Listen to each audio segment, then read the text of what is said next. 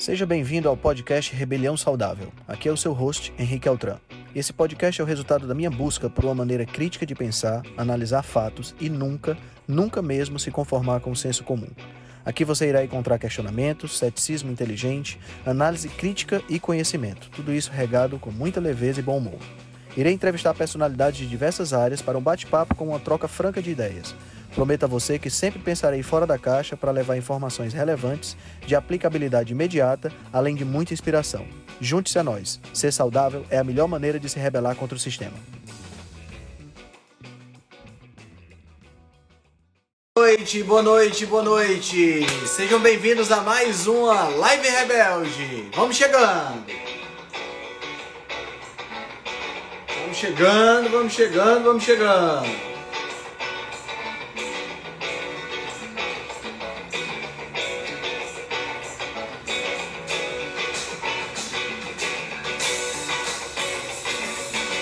Vamos chegando. Boa noite. Boa noite, boa noite, boa noite, boa noite. Boa noite, Flávia. Boa noite, Tati. Boa noite, Aurélio. Bora. Isadora, boa noite. Meu amigo Edgar Calfá já está por aqui.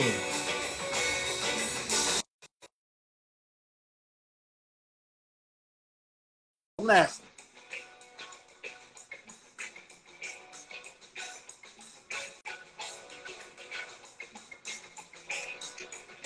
Grande Ed! Salve, salve! Gostei da música, cara. Gostei dessa aí. Vou fazer o igual. Gostou, cara? essa, daqui, essa daqui foi composta especialmente para o podcast. Oh, amigo meu. Legal. É, coisa legal, coisa legal. Cara, quanto tempo que a gente se fala, né, meu? Assim, ao vivo? Verdade, cara. Cara, obrigado pelo convite, meu. Sempre Pô. prazer. Nossos papos são sempre muito bons. Muito, muito bom. Cara, eu que agradeço. Agradeço você ter aceitado o convite. Eu sei que você está aí às voltas com essa com a nova empresa, né? Você, você é um empreendedor serial, né, cara? Eu já percebi isso. Você não consegue ficar parado, né? Quase isso, né, cara? E é nova, é nova empresa e não é, né, cara? Porque você tem o sempre tem aí ao redor de um ano de pré-operação, né, cara? Então, assim, a quantidade de, a quantidade, quantidade de trabalho até ser para o Go Live é um negócio maluco, né? Então, enfim, para mim a mata não é tão nova. Para o mercado ela ainda é bem nova. A gente tem oito meses de venda. Legal, legal. Cara, então vamos lá. Vamos, vamos perder tempo. Eu sei que você está com tempo limitado. Né? Então, fala um pouquinho sobre você. De onde é, de onde é que vem o Edgar Calfá? Qual é, a, qual é a formação dele? De onde surgiu esse interesse por nutrição?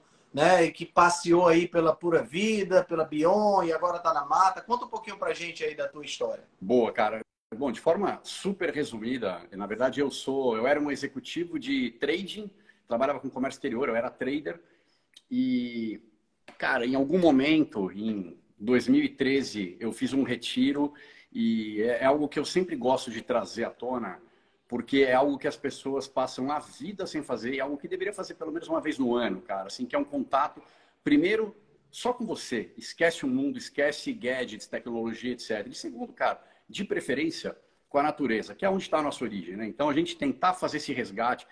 E, e, e, é muito interessante porque nesse retiro, fala, Ricardo, pô, tem um monte de gente bacana entrando, cara, legal.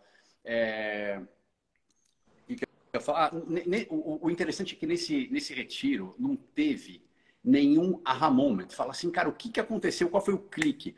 Não teve um momento. O que teve foram aqueles dias que eu fiquei, cara, que eu fui tendo um entrosamento com a natureza externa e com a minha natureza, que foi um negócio inacreditável. E aí na chegada, me caiu uma bomba. A hora que eu cheguei aqui em São Paulo e trabalho, academia, aquela, o, o padrão das grandes cidades, cara, em São Paulo é São Paulo é muito agressivo nesse ponto. É, cara, eu tive uma crise de choro, assim, falei, meu, ferrou. Como é que eu, hein? Como é que eu volto isso aqui? e, enfim, então a, a ideia, o, o, início da, da parte de produtos, é importante eu pontuar isso, da Pura Vida foi ali, porque esse foi o meu, o meu turning point de sair de uma carreira de executivo para uma carreira de empreendedor, e a Pura Vida, na ocasião, ela não tinha produto. Na verdade, era uma empresa de, basicamente, é, retiros, palestras, cursos. Hum, nem, nem, curso acho que tinha ainda. E, e na época, cara, eu falei, falei pro Flávio, eu falei, cara, a gente tem um negócio maravilhoso, não. Porque eu era, um, modéstia à parte, eu naquela época já tinha um conhecimento bacana. E o Flávio já trabalhava com isso há 10 anos na física, né? Então tinha por a vida já o CNPJ e tal, mas era uma empresa quase que de gaveta. E a gente falou, meu, vamos fazer isso aqui, cara, ser a grande empresa de alimentação do Brasil. E algo que na época era inimaginável. Whey Grass Fed, Chia, é, Goji, uma coisa. Depois eu vou fazer uma amarração disso e, e, chegando na mata, que é muito interessante. Mas na época, o nosso, o nosso drive era justamente trazer os melhores superfoods do mundo para o Brasil, né? Uhum. E, cara, já indo direto para a mata, depois eu falo na mas só para fazer essa ligação, é, é, na mata, a, a ideia é justamente meio que o contrário, é levar os melhores superfoods do Brasil para o mundo. Né? A gente, é, essa foi uma, na verdade, uma sacada que nem foi originalmente minha, foi do Max, meu sócio.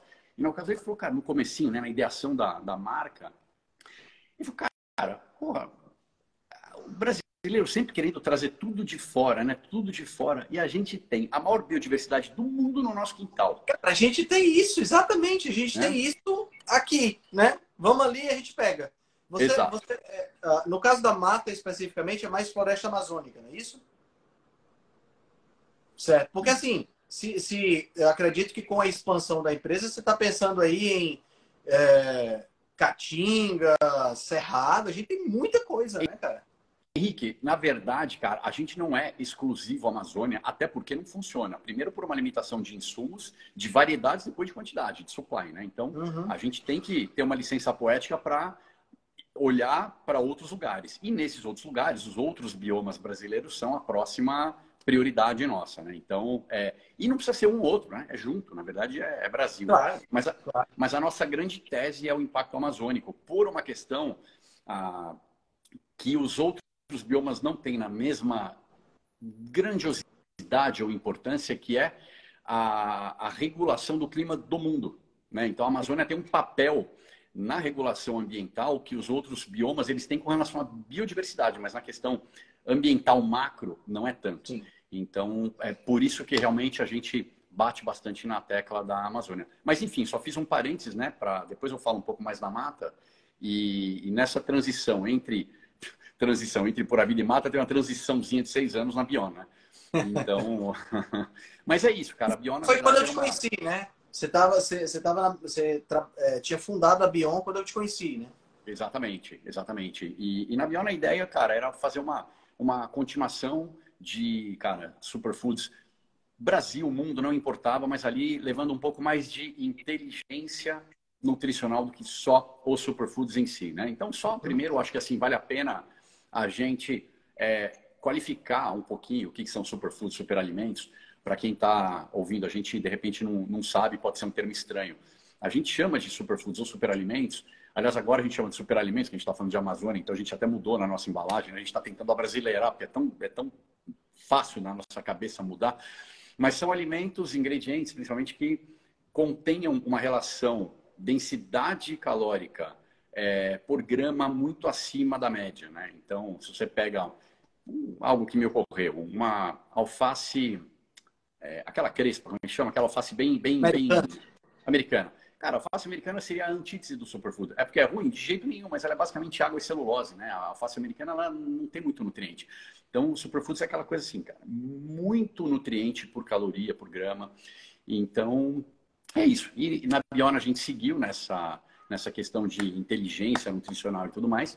E há dois anos eu saí da Biona, vendi minha participação e acabei é, entrando como consultor, primeiro na Mata. Enfim, aí a história é um pouco mais longa, mas comecei como advisor, depois consultor, depois fui chamado para ser co-founder.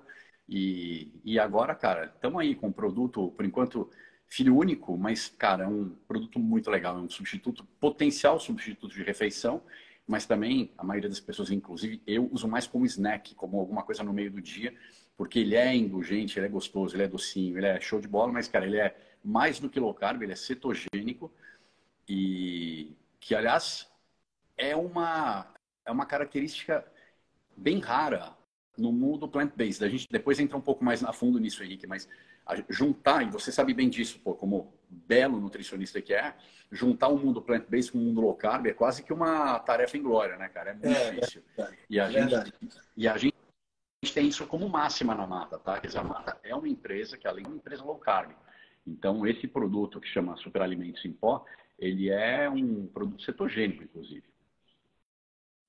Muito legal, muito legal. Deu uma, deu uma travada na tua imagem. Tá, eu acho que voltou, né? Tá, voltou, voltou. Tá, deixa eu...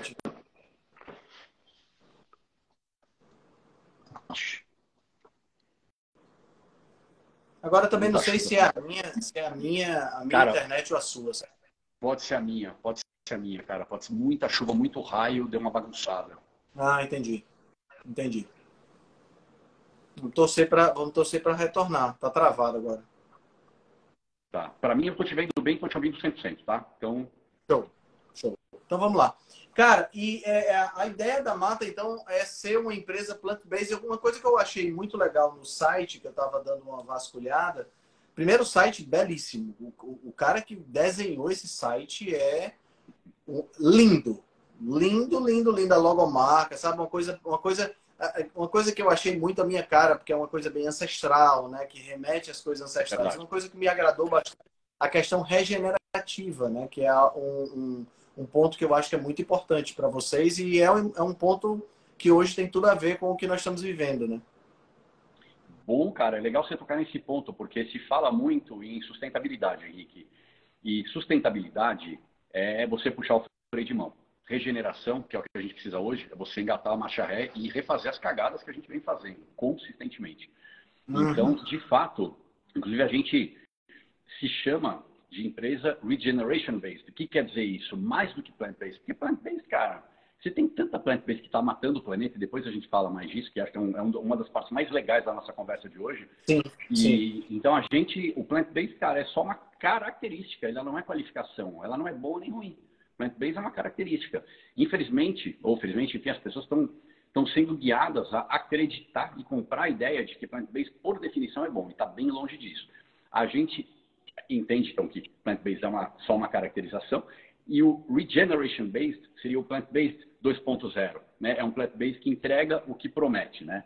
E que é justamente, cara, uma forma da gente é, comprar então, quando eu falo de regenera regeneração ambiental, regeneração social, regeneração nutricional, nosso microbioma, nossas células, a gente fazer um comércio justo com os produtores da Amazônia, de solo que está íntegro, que está preservado, que não é um solo de monocultura que está completamente envenenado, respirando lá por aparelho, entendeu?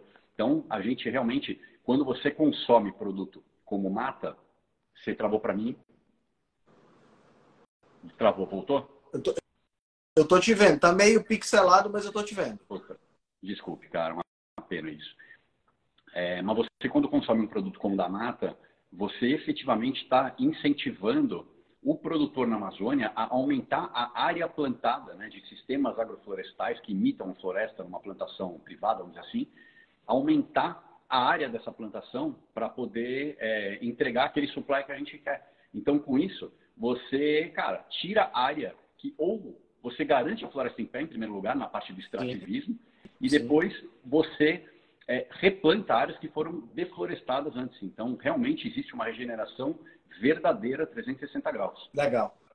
Legal. Isso é, isso é assim, de suma importância deixar claro para o pessoal, porque a gente vai a gente vai migrar um pouquinho e falar dessas questões de carnes fake, essas, essas empresas plant-based que no final das contas elas são plant-based, mas são não são planeta-based, né? Elas, Pô. na verdade, estão destruindo o, o, planeta de uma maneira por conta dessa da, da, composição, das monoculturas e essa coisa toda.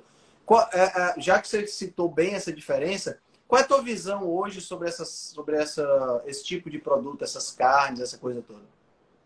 É, puta, cara, é, tem, vamos fazer uma bifurcação aqui, porque quando você fala esse tipo de produto, acho que tem dois macro produtos aqui, tá? É. Vamos começar falando do, da, das carnes é, plant-based veganas. Depois é. tem as carnes de laboratório, que é uma outra coisa que acho que se encaixa nisso que você falou, dá para plugar também. E é muito interessante também. Ô, Rarize, tudo bom? Bom te ver aqui. É, muitos orgânicos, muitos orgânicos também. É, então, cara, primeiro, assim, acho que as carnes plant-based, elas são do ponto de vista nutricional, tá? depois a gente vai para o ambiental, do ponto de vista nutricional, a imensa maioria, pelo menos as da grande indústria, elas são catastróficas. Né? São, estão entre os produtos mais ultraprocessados que a gente tem na realidade na, na, na, nas gôndolas hoje. E, e você vê isso hoje, você pega uma carne do futuro, ou Impossible Burger, ou o Impossible Burger, a, a, te falo, em 2016, se eu não me engano, ou 2017, e... Travou de novo, Henrique. Pô, desculpa, cara. Eu, eu não sei se é o meu sinal, mas eu acho que sim. Eu tô conseguindo tá... te escutar. Eu não tô conseguindo te ver legal, mas eu tô conseguindo te escutar. Pô, uma pena, cara. Pior que se eu tirar minha câmera. Fica é, agora travou tudo. Você tá me vendo agora? É, não. Eu, eu fiz o exercício de tirar a câmera aqui para ver se funciona, mas, cara, vai ficar muito ruim. As carnes, elas são, primeiro, ultraprocessadas. Você estava falando do Impossible Burger que você teve contato em 2016. Eu não sabia que você tinha tido Ah, foi quando cortou. Foi quando cortou. Perfeito. E aí é interessante, uhum. porque olha, olha que interessante. Em 2016, eu já estava na, na, Era o comecinho da Beyond. E, cara, com tudo que eu já conhecia, quando eu vi aquilo, a, a Impossible Burger em, em si, ela tem uma, uma característica diferente de todas as outras, porque ela, ela é infusionada com é, ferro M, né? como se fosse um sangue de laboratório. Então, sim, eu lembro sim. eu comi aquilo com uma aflição, e, mas ao mesmo tempo com uma curiosidade, e eu fiquei surpreso com o sabor. Naquela ocasião, eu precisava comer, né? até era benchmark. Eu falei, cara, tem que entender o que está acontecendo aqui. Quando você pega os ingredientes, você vê que é o seguinte, cara, é basicamente soja, que eu diria que junto com o trigo são os dois piores, assim, eu não tenho a menor dúvida disso, tá? Junto com o trigo são os dois piores grãos que você pode consumir na sua vida. É, óleo vegetal, junto com açúcar, a classe de produto mais merda que você pode consumir na sua vida.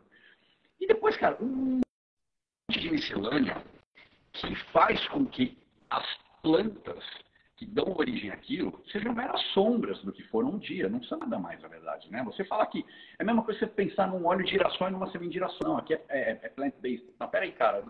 Daqui para cá é, é, é, um caos que acontece, entendeu? A, os químicos, o hexano, a quantidade, a porrada que é a, a, o processo produtivo desses óleos e de tantos outros ingredientes. Então, é, essas carnes veganas da grande indústria, sobretudo, elas são uma catástrofe para a gente. E, e, tanto que muita gente, de fato, acabou percebendo isso. E, e você deve ter acompanhado que a, a Beyond Meat, que é, era a maior, ela teve uma perda de valor de mercado por conta de perda de quantidade vendida absurda, absurda. Então, é, enfim, isso tem duas possibilidades aí, né? Ou o mercado, de alguma forma, três possibilidades. Ou o mercado não saturou, ou eles não acessaram um mercado que ainda seria novo, ou existe uma expansão de consciência agora vindo na contramão, né? Primeiro havia uma pseudo-expansão de consciência para fazer as pessoas comerem essas carnes. E agora, voltando, é uma possibilidade, não é um, não é um, é uma, não, não é um fato. Mas é uma, uma leitura que eu tenho, né? Voltando, agora gente vai falar, puta, peraí, aquilo não entrega bem aquilo que eu queria. Né? Então, aquilo, pô, ele está ferrando a minha biologia, ele está dando uma zoada no planeta. Daí você consome é, uma. Estou me alongando na resposta, mas eu, eu, acho que vou fechar agora com um ponto importante.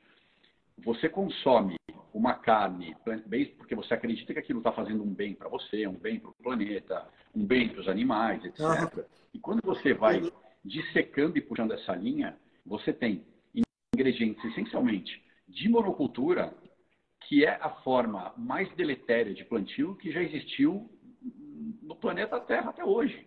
E a gente está matando o planeta com isso. A gente, tem, a gente já desertificou uma boa parte dos, dos solos do planeta. Desertificou, acabou. Você pegou uma área que era totalmente produtiva, fez monocultura, você passou a ter prazo de validade num solo que deveria ser eterno, coloca química, química, química o tempo inteiro, que não tem outra possibilidade de você ter uma troca de nutrientes com, com o que você está plantando, e aquilo matou o solo. Quando você mata o solo, você, o que quer dizer matar o solo? Vamos definir isso. Eu não sei, é até interessante, cara.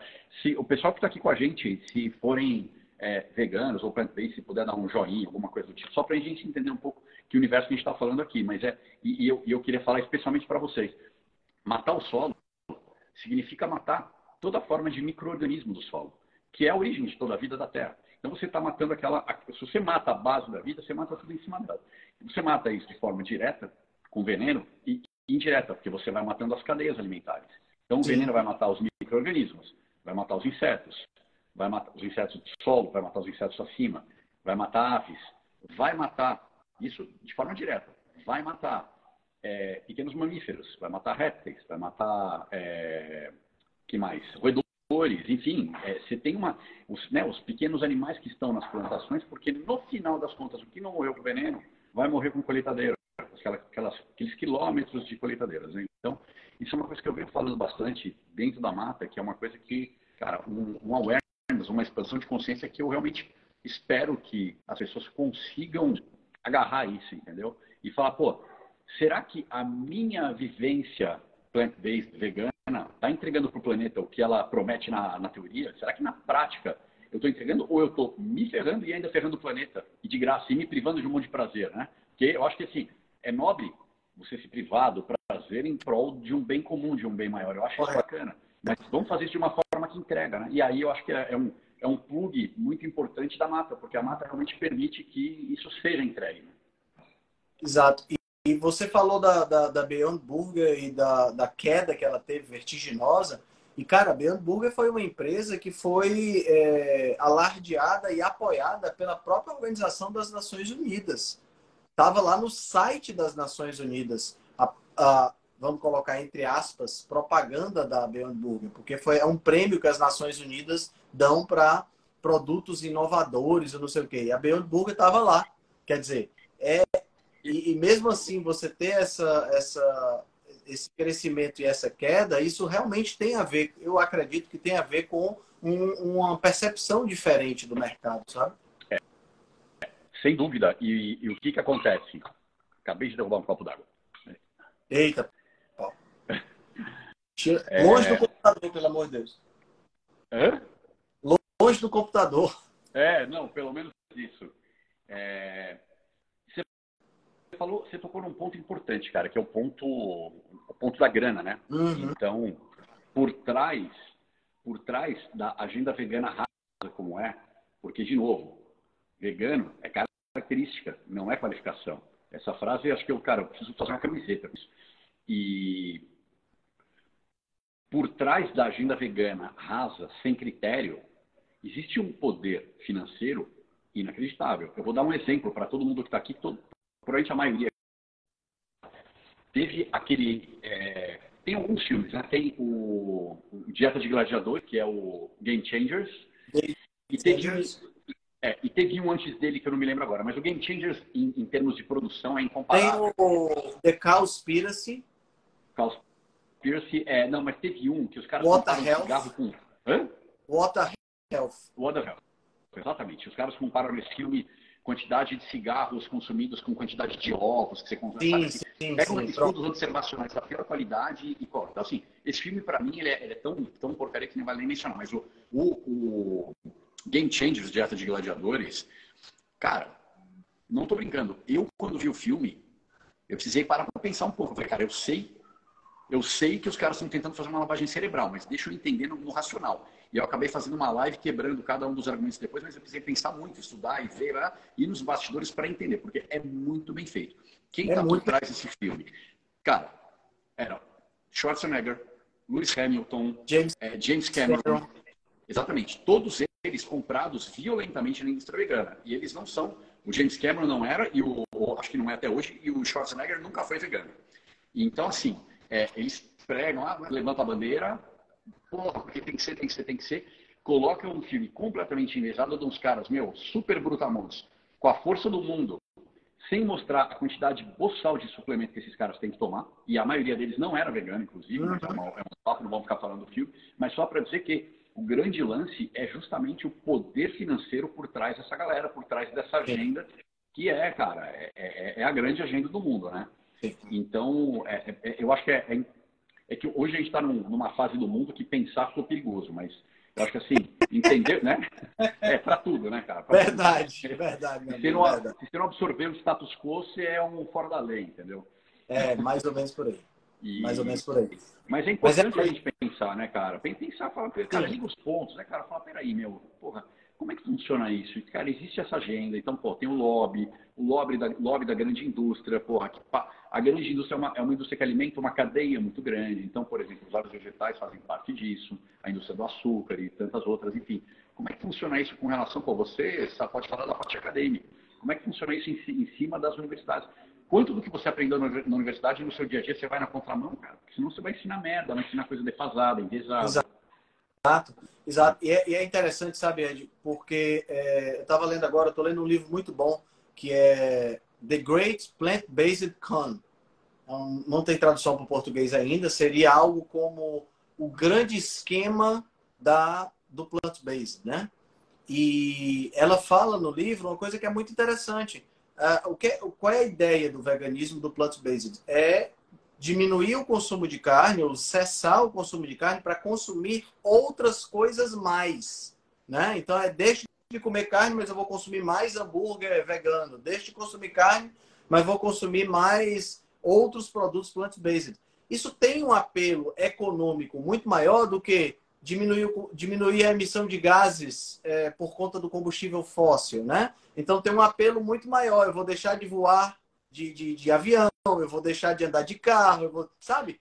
Uma coisa é você estimular a economia, outra coisa é você diminuir a quantidade de coisas. Então não tem um apelo, né? Então é, é, é aquela história, eu vou tentar transformar toda a minha argumentação para encaixar na, na, na, na narrativa de que eu tenho que comer menos carne independente de se os dados estão corretos ou não. As pessoas não olham para dados mesmo, né? Então, vai para frente. É, cara, você pega um exemplo, tá? E, e, de novo, acho que é importante é, frisar que é, não é que plant-based é ruim e o não plant-based é bom. Acho que os dois, é, de novo, é só característica. Os dois têm situações ótimas, situações catastróficas. Eu acho que as fazendas industriais são um dos maiores males do nosso tempo. Eu acho que a sacanagem com os animais... Toda razão. Toda razão né? Assim, é um caos, é um caos. Então, assim, é, eu acho que é tão importante quanto o, o, o, o, o vegano agir de acordo com as crenças da própria filosofia vegana. Pra, cara, como é que eu como é que eu faço para de fato entregar aquilo para o planeta? Eu acho que tão importante quanto é o cara que, porventura, coma o produto de origem animal, mas exigir da indústria, cara, que a criação seja impecável, entendeu? Você não precisa ter sofrimento na criação animal, não precisa ter sofrimento ou mínimo Exato. na morte do animal, ou eventualmente, no caso do leite, que você nem tem morte, cara, você tem uma indústria de laticínio que é medonha na maior parte do mundo, entendeu? Então, como é que faz para subir o nível? Eu acho que é essa é, é, essa bandeira todo mundo devia levantar e não ficar um brigando com o outro, cara. Como é que a gente aumenta a consciência do planeta como um todo, respeitando quem quer seguir isso, quem quer seguir aquilo, cara? Mas, porra, fazendo tudo isso de uma forma bonita, de uma forma limpa, de uma forma ética e por aí vai. Eu acho que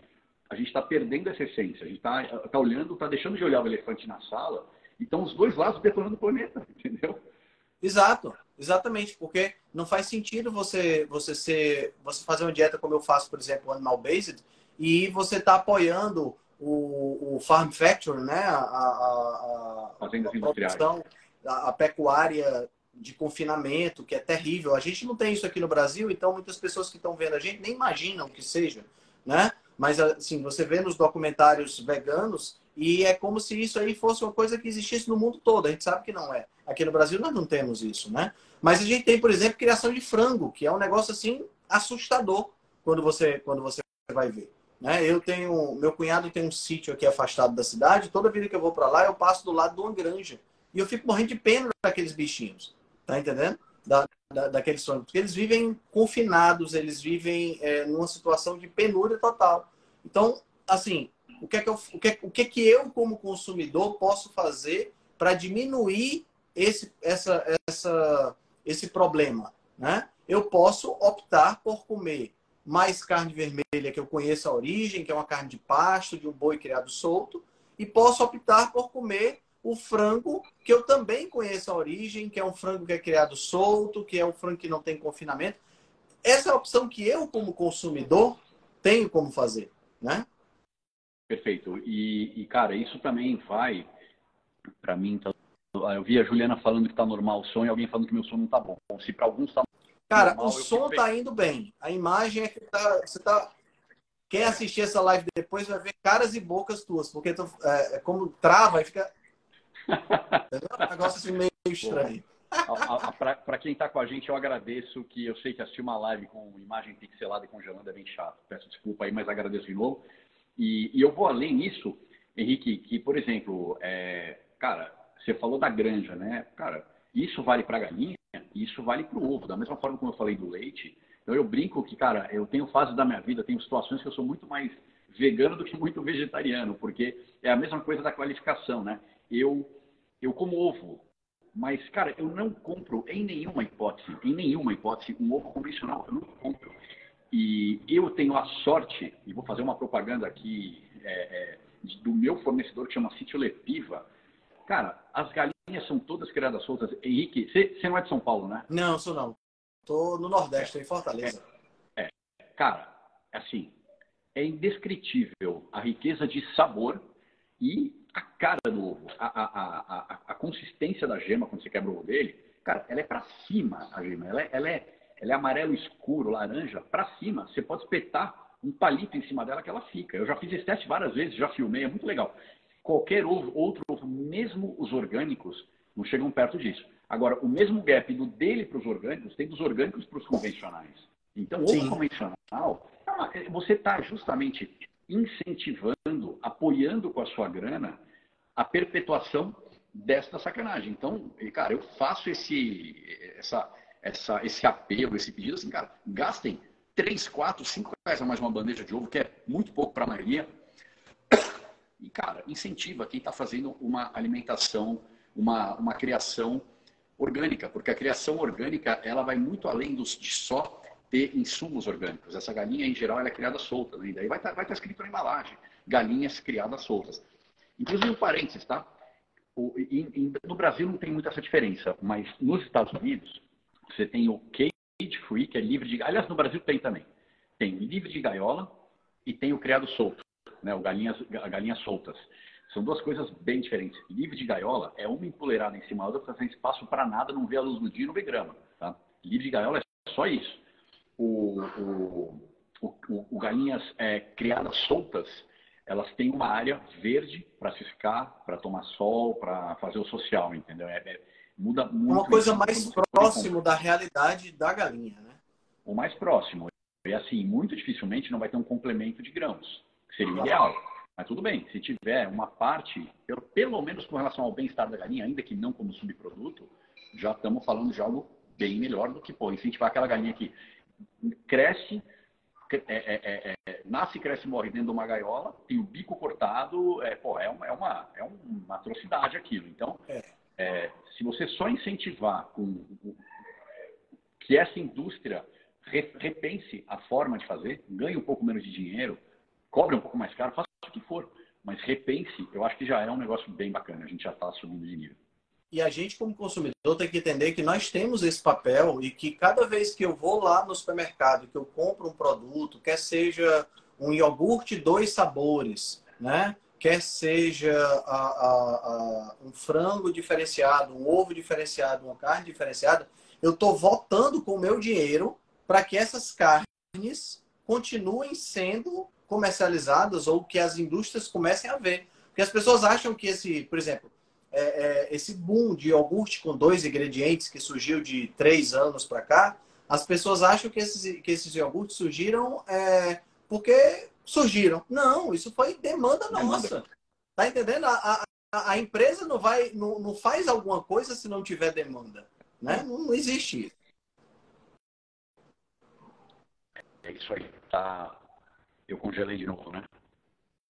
É, mas eu tô, eu tô discutindo bem. Cara, agora sim, a carne fake, do ponto de vista vegetal, né? A carne vegetal, que, que é outra coisa que eu não consigo entender aqui, tirando a ondazinha, porque a gente não é.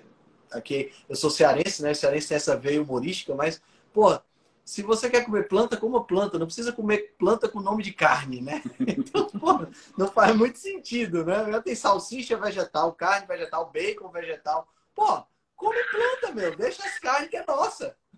É, e, e, e, e, tem outra, né, cara? Na verdade, a, a maioria. Eu falo assim, cara, é, sim, quer comer planta, come planta. As plantas disfarçadas, em geral, elas não são tidas pela culatra, né?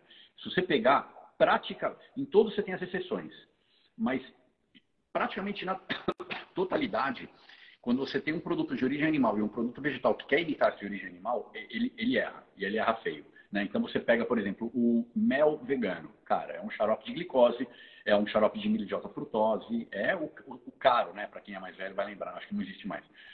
É, existe ainda, rapaz. Existe. Existe, mel caro existe. Existe ainda aí. Existe. É, você vai consumir uma. Cara, o que é a manteiga vegana? Cara, é a pior, pior lixo do mundo que é a margarina, né? Isso aí Nossa, dá pra uma live inteira sobre. E ainda, seus colegas nutricionistas ainda insistem, cara, em não aprender com os erros da história, 70 anos de erro de margarina, para poder voltar a prescrever margarina com ênfase, né? E hoje mesmo me mandaram, uma seguidora me mandou um post de uma, de uma nutricionista escrachando quem, quem condena a margarina e quem é, é, é quem é a, a, favor a favor da manteiga, ou enfim, quem, enfim. É, assim, mas escrachando, escrachando, assim, vergonha alheia, mas é, é, a, é a, regra, né? Nossa, é a regra. É a regra, é a regra. E que vai, falei do mel, falei do mel vegano, falei da manteiga vegana, cara, os queijos veganos, na grande maioria, quando você pega a de indústria, é amido de batata, com mais é? de porcaria. Uhum. É, iogurtes veganos. Tá falando aqui. Hã? Iogurtes veganos são péssimos. Iogurtes veganos, exatamente. Então, cara, a, na maioria dos casos é. Agora, você tem situações onde empresas mais comprometidas, seja com nutrição, seja com o planeta, entregam esses produtos, entre aspas, fake, mas com qualidade. Então, você tem iogurtes veganos com, é, com sementes, com, com nuts, enfim, tem uma qualidade muito maior do que os com amido de batata. Você tem manteiga, inclusive, que também é feita com a mesma base. Você tem, cara, as carnes aí, é, é, indo um pouco é, contra o, o, né, o, seu conceito de, ah, pô, quer comer planta, come planta. De repente o cara quer ter o prazer de um hambúrguer, num formato de hambúrguer, colocar um, um queijo, que hoje já tem possibilidades de queijos até razoáveis, veganos, etc. É, você tem uma ou outra empresa que vai entregar um, cara, de repente um hambúrguer de cogumelo com uma leguminosa, alguma coisa, é um negócio mais, é, é mais homemade. Quando você vai para a grande indústria, não tem que ficar contra fashion. É. Esse cara tem que brigar por preço. Aí, aí não tem conversa, meu. Aí não tem, entendeu? Você vai comprar de uma, de uma é, é Seara, eu acho que todas, todas as de carne estão entrando nesse mundo plant-based. Não, é, Seara, é, Sadia, Aurora. Toda... É. é, Cara, aí é, é a pior qualidade que você vai ter de, de, de hambúrguer plant-based. É, é, isso, são escolhas, né? Verdade, verdade. Agora, cara, assim, carnes fake, isso aí é, é, é, basta ler o rótulo. Mas e quando a gente fala aqui das carnes de laboratório? Porque aí a gente já entra num campo diferente. Porque as carnes de laboratório, se a gente parar para pensar, elas são carnes. Né? Elas são, realmente, elas são carnes, são células animais cultivadas em laboratório. Uhum. Aí a gente entra num outro, numa outra questão, né? Até que ponto isso tem é, é, vantagem ecológica em relação à criação de gado, por exemplo? É, é uma excelente pergunta, cara. A primeira coisa que eu vou te falar, tem algumas coisas para te falar aqui. A primeira delas é para que, cara, a gente, num primeiro momento, depois eu vou abrir a cabeça e depois vou fechar de novo, tá? É, fechar no bom sentido. Primeiro, abrir a cabeça. Eu te falei que eu comi o Impossible Burger em 2016. Na mesma viagem, eu fui, já estava lá no Vale do Silício, na, foi, isso foi é, em Caramba, cara. Principal cidade do Vale do Silício, me, me fugiu o nome agora. É São Francisco. É, eu estava em São Francisco e fui, fui lá e comi, achei super interessante. Na mesma viagem eu fui visitar uma empresa de carne de laboratório. Cara, foi a primeira vez que eu ouvi falar. E eu fui na empresa do cara. Era uma startup, cara. Eu vi coisas inacreditáveis ali. E eu fiquei, cara, maluco. Eu falei, cara, é a, a, a, a remodelação econômica de toda a pecuária no mundo. É gigantesco o potencial desse negócio, quando atingir uma escala, né? Porque ainda não, não, não se atingiu escala. Esse foi o primeiro minuto. Então, a primeira abertura de cabeça que eu faria o convite é, cara, eu, vou, eu quero, eu quero plugar o veganismo nisso, né? É vegano? Não é vegano. É plant-based? Certamente não é. É vegano? Cara, lá teve uma origem. Cara, mas entrega para o De novo, num primeiro minuto, tá? É só um convite, um convite a pensar um pouco fora da caixa, ainda que esse pensamento não leve a lugar nenhum. Cara, faz sentido, puta, legal, tem animal sofrendo, morrendo, não, não tem nada disso, que é isso que eu, eu vegano sou contra.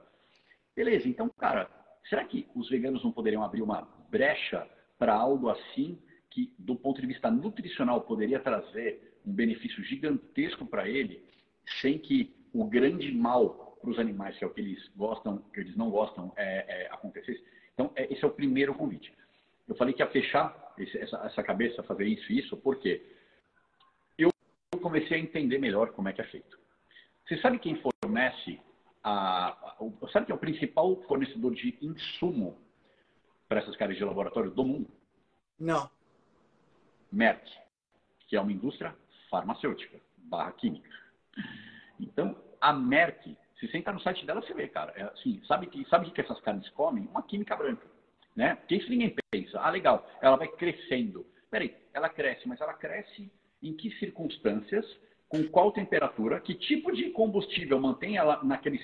É que as pessoas não sabem, mas são aqueles. Tipo, quem passou em cervejaria é, ou em destilarias gigantes, aqueles tubos gigantescos que às vezes você vê na estrada, é, é, um, é, um, é um troço daquele, entendeu? Então você vê aquilo lá, dentro é uma massa cárnea que está lá sendo cultivada, com combustível fóssil a rodo e comendo uma alimentação química pra caramba. Ou seja, está ferrando o planeta, tanto com a extração do combustível, com, com, com poluição, etc. Está é, tá ferrando quem come, porque, cara, está colocando uma química absurda, o cara nem sabe, nem imagina que seja aquilo. Uhum. Henrique, você, eu sei que você pensa igual eu. Se você vai comer um derivado de animal, você vai se preocupar se aquilo é, é, é come, come, se, se, o animal comeu grão ou comeu capim. Você imagina, em vez de comer, é, assim, o gap de grão para o capim é isso aqui, perto do, do grão para o químico, né? Então, assim, é, Ninguém quer uma, uma carne que fica se alimentando de químico. Então, é, é uma carne ecologicamente bizarra. Ela é mais do que errada, ela é bizarra, entendeu? Ela não entrega nada do que ela veio entregar. Então, é uma, uma das possibilidades que, cara, eu, eu falei 2016, cara, de 2016 para hoje, essas carnes elas estão engatinhando ainda, cara. passou sete anos ou seis anos e elas ainda estão bem no começo, ou seja, eu não sei o futuro delas se realmente vai ser uma coisa incrível. Né, esses dias eu vi, é, saiu uma matéria cara, cara de impressora 3D. É, aí, cara, é a mesma coisa, né, cara? De onde vem essa carne? O que essa carne está comendo, né, cara? De qual, qual, é, a, qual é a construção né, daquela célula para virar aquela carne, aquela matéria-prima para impressora 3D? É. Então é isso, cara, que as pessoas têm que, têm que puxar um pouco a linha, né, cara? Quando você fala de alimento, você fala de terra. Em algum momento, qualquer alimento se originou em algum lugar. Qual é a origem daquilo? É, é verdade. Essa, essa, essa questão acaba nos remetendo também para uma outra questão, que são a, a, as fontes alternativas de proteína animal. Né? Vamos comer grilo, vamos comer. Grilo é o principal, né? Vamos comer grilo. Lá na China o pessoal come sim, espetinho de escorpião, essa coisa toda. Como é que tu vê isso? Cara, eu acho que culturalmente só um Armagedon faria é, é, povos ocidentais comer como, como estilo de vida, como padrão, né? Quer dizer, tirando aquela curiosidade que acho que um em cem vai ter. Eu já comi, eu já comi, é, comi grilo, é, comi barrinha de proteína de grilo. A real é o seguinte, do ponto de vista proteico, eu confesso que eu não sei do ponto de vista de aminograma, tá, Henrique? Mas eu chutaria que, é um aminograma completo. É, mas do ponto de vista proteico, esses animais eles são pouco proteicos, eles não são a, a hiperfonte de proteína que as pessoas acreditam. Então, é, cara, são fontes alternativas? São. São fontes até eventualmente limpas. Eu não sei o que, que esses caras vão comer também, porque aí, de novo, a gente vai puxar a linha para ver qual é a alimentação que esses caras estão tendo, entendeu? Cara, o que a gente come é o que vai fazer o, os nossos tijolinhos de regeneração celular, que a gente está o tempo inteiro fazendo, todos os animais estão. A gente está sempre pá, pá, pá, pá, se reconstruindo, se refazendo, né? É, é, não só quando você faz um, um, um, machucado, que aquilo é a olho nu, mas você está sempre refazendo todos. Em sete anos você tem um corpo com, com células completamente novas. Você não tem uma célula hoje de sete anos atrás. Então, assim, qual é a matéria-prima para isso? É o que você come. E o que você come vem de algum lugar. Então, a gente vai passar por inseto, tudo é como o inseto está muito na base da cadeia alimentar, a gente não pensa que tem algo antes dela, mas tem o que o inseto come, né? E numa produção, o inseto não vai comer a alimentação natural dele, com toda Sim. certeza. Sim. Então, a gente e, sempre e, vai cair nisso. E a gente não pode, não pode também esquecer que se você começa a cultivar, por exemplo, eu vou fazer, sei lá, vou fazer um campo de cultivo de grilo, tá? É, então eu vou ter estufas, eu vou ter grilos consumindo lá dentro, se reproduzindo. Eu tenho que ter uma estrutura física para reproduzir isso aí. E eu tenho que ter a, a, a, os grilos comendo e eu tenho o risco desse troço abrir. Porque, uhum. é, não sei se você sabe, sabe, Ed, mas aqui no Brasil, na década de 40, década de 40, 50, 60, por aí, eu não sei exatamente precisar a data nós tínhamos uma distinção muito forte entre abelhas italianas e abelhas africanas. Teve um, um episódio específico numa, num apiário aonde um grupo de pesquisa deixou uma colmeia de abelhas africanas abertas. E essas abelhas africanas escaparam. Se eu não me engano, isso foi em Campinas. Não tenho certeza da, da, da localização. Mas o que aconteceu foi que essas abelhas africanas escaparam e elas miscigenaram com as abelhas italianas. As abelhas africanas elas produzem muito pouco mel, mas são extremamente agressivas. As abelhas italianas produzem muito mel, mas são extremamente dóceis. E isso deu origem às abelhas mestiças, que é essa abelha que tem é, é, o rabinho cruza, o rabinho listrado, a, a, o abdômen listrado, preto uhum. com amarelo. Uhum. Né? Isso espalhou pelo mundo todo. E hoje, praticamente, você não tem abelhas exclusivamente africanas e abelhas exclusivamente italianas. E o que aconteceu foi isso: um acidente gerou uma miscigenação completa. Agora, você imagina se eu tenho uma fazenda de grilo e esses grilos escapam, meu amigo. Imagina o terror ecológico que eu tenho aí. E eu acho que o grande lance é que nós estamos, toda essa conversa que a gente está tendo aqui, ela parte em si, a gente está refutando uma série de coisas, mas a gente está refutando uma série de, de, de, consequências que estão sendo. É, estão se baseando em uma premissa falsa. Estão se baseando na premissa de que o gado é o principal agente causador de problemas climáticos. Quando a gente sabe que isso é totalmente falso. É, principalmente quando o gado é grass-fed, você fez a menção no Brasil, né? Exato. Na Nova Zelândia, na América do Sul, em geral, você tem gado com uma, uma criação no Uruguai. É, e, e, e, por isso que eu falo, cara, que a gente tem que, tem que tirar um pouco dessa essa dicotomia que o mundo vive, né, cara? O mundo virou dicotômico, né, cara? O mundo virou é, é, bifocal, né? E em tudo, cara. É um negócio muito desagradável isso. E, cara, na política, a gente, eu acho que nunca o mundo viu algo tão parecido. Acho que o que aconteceu no Brasil não aconteceu em nenhum lugar nesse nível, né? E segue acontecendo.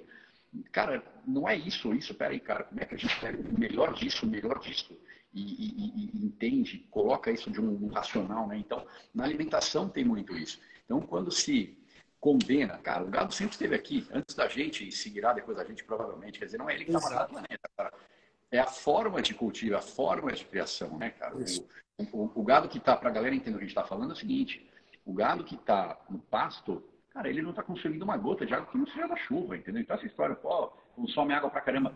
E mais do que isso, muitas vezes o gado é necessário para revitalizar o solo. É uma das únicas formas de você revitalizar o solo. Daí você tem solos que boa parte do, do, do, do, solo no Brasil, no, no, Brasil o percentual é altíssimo. Fora do Brasil não sei te dizer. Mas assim, aonde tem gado, não poderia ser plantado nada, com exceção de capim, porque não tem como colher, por ser colina e tudo mais, tem muita pedra. Uhum. Né? Então, São aí... solos não cultiváveis, né? Exato. Aí você tem gado que come alimento que é chamado de upcycle, né? O alimento que é, é, é iria para o lixo, mas são os bagaços. Exato. Os... Bagaço de, bagaço é, de laranja, casca e por aí Exato. vai. Exato. Isso tudo vira, né? O cara então pega um lixo e no final vira, vira comida. De novo, a gente está falando de uma realidade que não é a realidade do mundo, mas é a realidade do Brasil. Então, é, é, entender. E nada contra você falar assim, cara, puta, mas eu acho que, cara, a gente tem que expandir muito a consciência para parar de comer carne. Eu respeito pra caramba quem tem esse pensamento. Mas o que eu quero trazer é, é, o, é a inteligência de entender que, cara, não deixa de olhar o elefante na sala, que é a monocultura. E aí, pouco importa se ela vai para gado, ela é igualmente errada. Se vai para gado ou se vai para ser humano é igualmente errada, entendeu? O cara vai, ah, vou comer meu tofu aqui acho que tá tranquilo, não tem sangue no meu tofu. Tem sangue pra caramba no seu tofu, cara, entendeu? Porra, só o que tem é sangue? É, é, é, é cruel isso aí. Cara, é, é, é, a gente já está chegando aqui no final. Eu sei que você tem agora um compromisso, Me fala, me fala. É, eu sempre pergunto isso no final das minhas lives, né? Porque como nerd assumido. Mas antes de falar da live, você preparou uma surpresa para o pessoal que está assistindo a gente aí? Conta aí para gente. Boa, boa. Na verdade, é para o pessoal da live e, e para você, cara, em homenagem ao convite. É, galera que está aqui, eu vou escrever aqui o, o, o, cupom. A gente criou um cupom para você, cara. H Altran 12 que no site mata.bio, mata.bio dá 12% de desconto, cara. Um desconto é, para a gente bem agressivo. Bom, a gente tem, uma, a gente tem uma, uma margem bem apertada por conta da, cara, da logística, dos processos. A maior parte dos produtos é liofilizado, é um processo caro para caramba, é, é, é, bem, bem cabeludo. Então, enfim, é uma, só para quem está aqui, valorizar os 12% que é um puta desconto para a gente. E, e aí você ia... Obrigado, alguém falou que eu sou incrível aqui. Muito obrigado pela parte que me toca. É só passou para cima. passou e eu não consigo voltar. Te agradeço. Desculpa, eu não consegui voltar aqui, que está tá ruim. O, o, o, Henrique, e você, você disse que ia. Você tem uma pergunta final, alguma coisa? Sim, é, é, são duas perguntas que eu sempre faço ao final das minhas lives. A primeira é qual é a sua estratégia pessoal para ser um, um, ser humano mais saudável? Qual é o seu, quais são, qual é o seu, quais são os seus rituais? O que é que você faz para ser um Ed saudável? Cara, tem várias coisinhas, então eu, eu, eu consegui acho, condensar tudo em duas coisas. A primeira, e vou na, vou na ordem do que eu obedeço, tá? Não na ordem do que é mais importante. Acho que em nível de importância, talvez os dois, iguais. É, cara, eu priorizo violentamente comida de verdade. Eu tenho as minhas fugas, eu tenho as minhas exceções, mas eu tenho muito claro que são exceções, eu jamais as transformo em regra. Então, se você só comer comida de verdade, cara, você não precisa nunca mais contar caloria. Você não precisa se preocupar se a sua alimentação é low carb ou não é low carb, porque, cara, você não consegue comer uma quantidade muito grande de carboidrato comendo comida de verdade. E é uma coisa que as pessoas perdem isso, né? Ah, mas pode comer batata, pode comer arroz. Cara, arroz, batata tem 20% de carboidrato. Você não consegue comer uma quantidade gigantesca de carbo, porque, cara, a maior parte daquilo é água. Se você tiver em comida de verdade, você está no terreno seguro. Então, primeiro lugar, isso. E segundo lugar, com relação ao meu, meu sono aí, que eu sou um cara noiado com sono, cara. Então, assim, eu tento. É, eu, eu, coloquei em segundo de propósito, porque senão eu já estaria dormindo se eu seguisse a risco que eu vou te falar do uhum. ciclo circadiano. Uhum. Eu tento, eu tento é, cara, não fugir muito do ciclo circadiano. Hoje eu, eu, eu pago para não dormir muito tarde, tá? Então, cara, 10, 10 e meia, quando possível, eu já quero estar tá desligando a luz, tá? Então, claro, a gente não mora no meio do mato, entendeu? Até pouco antes disso eu estou trabalhando. Infelizmente, cara, é, eu tenho vida de empreendedor, então não, não dá para romancear aqui, mas eu procuro realmente é, não dormir tarde e eu acho que a atenção com o sono ela é tão ou mais importante do que a atenção com a alimentação. Perfeito, perfeito. Cara, e a última pergunta que eu sempre peço também é uma indicação de um livro. Não precisa ser obrigatoriamente um livro da área, mas um livro que te tocou, que você acha que seria legal para o pessoal e se eu não tiver lido também, vou adorar.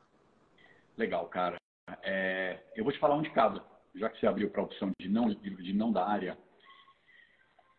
Eu gosto muito de biografia, cara. A Thais, minha mulher, reclama muito que eu não leio ficção. Ontem mesmo estava brigando comigo, né? É, eu estava lendo um livro do, de um dos fundadores do, do, da Google. E, cara, eu falo, eu, eu não. Eu não eu, eu, por mais que eu goste de ficção, eu gosto, é, mas eu não tenho tempo de ler algo que não vai me agregar, entendeu? Então, é, e, e, e, trabalho uma outra área do cérebro, nenhum demérito com quem ela ama, eu, eu adoro, mas, cara, eu, eu, eu procuro ler algo que me inspire, que me ensine e tal. Então, o primeiro livro, que não é da área, é, cara, foi o livro que mais me marcou na vida, que é o livro do Richard Branson, da Virgin, que chama Losing My Virginity. Eu não sei se tem em português. Eu, eu não encontrei em eu português. Tem. Se tiver o, o tema, a, a, tradução literal seria Perdendo a Minha Virgindade, né? Porque ele é o dono da Virgin. E, a, cara, a biografia do cara, pelo menos até aquele momento, porque esse livro também, eu li ele há 15 anos atrás, quer dizer, de lá para cá muita coisa aconteceu e o livro já não era tão novo. Mas uhum. foi o livro, foi o livro, foi a, foi a, a vida mais vertiginosa que eu já tive é, é, contato, assim, ainda que à distância. Então eu virei um grande admirador e fã dele. Porque, por uma razão, cara, o que está por trás disso é, cara, o cara vive com a máxima, máxima intensidade, a enésima potência, talvez much. Mas, assim, é um convite a você repensar. Você não tem como não refletir. Você fala, cara, minha vida está muito medíocre, cara, eu tenho que fazer alguma coisa, né? Então, por conta da inspiração. E livro de, de é, alimentação, não é um livro de alimentação, mas é um livro de nutrição, poderia dizer, que é Gordura Sem Medo da Nina Teicholz. Eu imagino que você tenha lido ou conhece. É. Eu, acho, eu acho um puta livro, porque é, ela, ela é uma... Ela tem um papel que no Brasil não existe, que é uma jornalista é, investiga uma, jornal, uma jornalista científica, uma jornalista investigativa, não me lembro agora, precisamos usar a palavra certa, mas assim, ela vai muito a fundo da, dos estudos. Então, cara, ela secou os principais estudos nutricionais e a conclusão é que, cara, o medo que a gente tem da gordura é a coisa mais infundada, mais enviesada, mais errada, um dos maiores erros da nossa história é, é no que diz respeito à alimentação da vida. Então, é, eu acho que o livro é muito, muito, muito bem embasado e não é enviesado, ela não ganha nada com aquilo, quer dizer, ela, ela não ganha nada fazendo um paralelo comigo, né? É, cara, eu, eu posso fazer ou pregar ou levantar a bandeira ou viver do que eu quiser. Eu não tenho, cara, eu não tenho CRM, CRN, eu não tenho ninguém numa instituição, nenhum, ninguém no meu cangote me azucrinando e nenhuma indústria por trás me bancando, né? Então, eu tenho a minha empresa que eu faço do jeito que eu quiser. Eu coloco ali o que eu acredito como premissa, né? Que eu sigo. Então, é, ela é um pouco isso, né? Eu faço esse paralelo porque ela tem free pass, cara. Ela foi simplesmente, ela colocou ali, cara, os meus anos de estudo me mostraram que, pá, pá, pá, pá. Então, eu, enfim, dicas de livro são essas duas. Muito bom, cara, muito bom mesmo. Ed, eu quero te agradecer o, o, você ter aceitado o convite, cara. Foi um super bate-papo. Vamos marcar outras vezes, porque bater papo com você é muito gostoso. Que bom, tá? Você é um cara que tem, você é um cara que tem uma opinião que é sempre bom escutar. Né? E, cara, quero te desejar também muito sucesso nesse teu novo empreendimento, que a Mata possa realmente alçar grandes voos, porque eu acho que a gente tem muita coisa boa aqui no nosso país para mostrar, não só para a população brasileira, mas para mostrar para o mundo todo. Show, obrigado, cara. Obrigado de novo pelo convite. Desculpa para todo mundo que está aqui, começando com você, por estar tá pixelado aqui, congelando. É o Medeiros. Pô, eu sei que você está sempre comigo no Instagram. É Gordura Sem Medo, isso mesmo. E obrigado, obrigado pelo convite. Obrigado para quem estava aqui até agora. Abração, meu. Valeu, meu amigo. Abraço. Tchau. Se você gosta do nosso trabalho, deixe um review 5 estrelas no aplicativo que você usa para escutar o podcast. Você pode deixar um review 5 estrelas e pode também deixar lá o seu elogio, a sua sugestão ou a sua crítica. É muito importante que você faça isso porque você vai ajudar a Rebelião Saudável a chegar a um número maior de pessoas. Você também pode dar suporte ao nosso trabalho, né, todo o nosso investimento de tempo, nos apoiando via Patreon. Assim a gente pode continuar a oferecer o melhor conteúdo de qualidade, sem anúncio e de forma totalmente gratuita.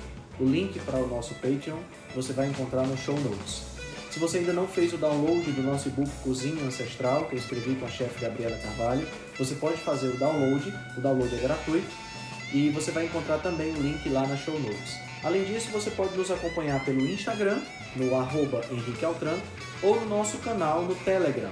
Lá pelo Telegram a gente consegue colocar para você artigos, é, PDFs, imagens, fazer enquetes e fazer um trabalho bem mais aprofundado do que nós fazemos no Instagram. Então você pode acessar o nosso grupo no Telegram com o link que está na show notes, ou então você procura lá por Rebelião Saudável. Nós temos também um canal no YouTube e um canal no IGTV, onde todos os vídeos das lives e os vídeos dos podcasts são gravados e você pode assistir na, no conforto da sua casa. Eu agradeço demais a atenção de vocês e espero que a gente se encontre no próximo podcast.